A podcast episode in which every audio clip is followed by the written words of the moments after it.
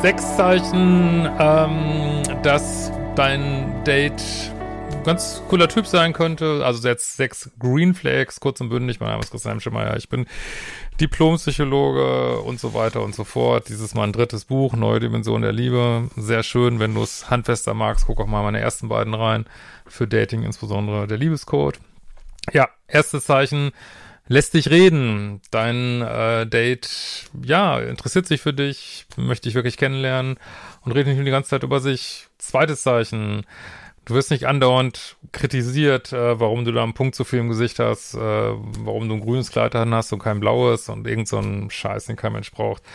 Drittes Punkt, dein Date kann sich entschuldigen, vielleicht ist irgendein Mini-Missgeschick passiert, hat dir nicht im Mantel geholfen, hat dir nicht den Stuhl rangerückt, hat dir nicht die Tür aufgehalten, weil gerade eine Horde Fußballfans rauskam, ich, wir wissen es nicht. Ähm, und dein Dad kann sagen, oh, sorry, ich hätte gern das gemacht oder sorry, dass mir das passiert ist oder sorry, dass ich mich nicht schneller gemeldet habe. Kann sich entschuldigen, ne?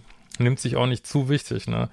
Vierter Punkt, nicht schlecht reden über die, über den die Ex, äh, vor allen Dingen kein Gerede, was für ein schlimmer Narzisst das war, äh, lass die Finger davon, weil gerade Leute, die ein bisschen sehr im Ego sind oder wie ich mal sage, sehr im Minus sind, reden besonders gern über den Ex und machen ihn schlecht und sagen, was, was ich, was das für ein schlimmer Typ war und Kerl war. Und vielleicht war es ein ganz netter Kerl, ne? Weiß man einfach nicht.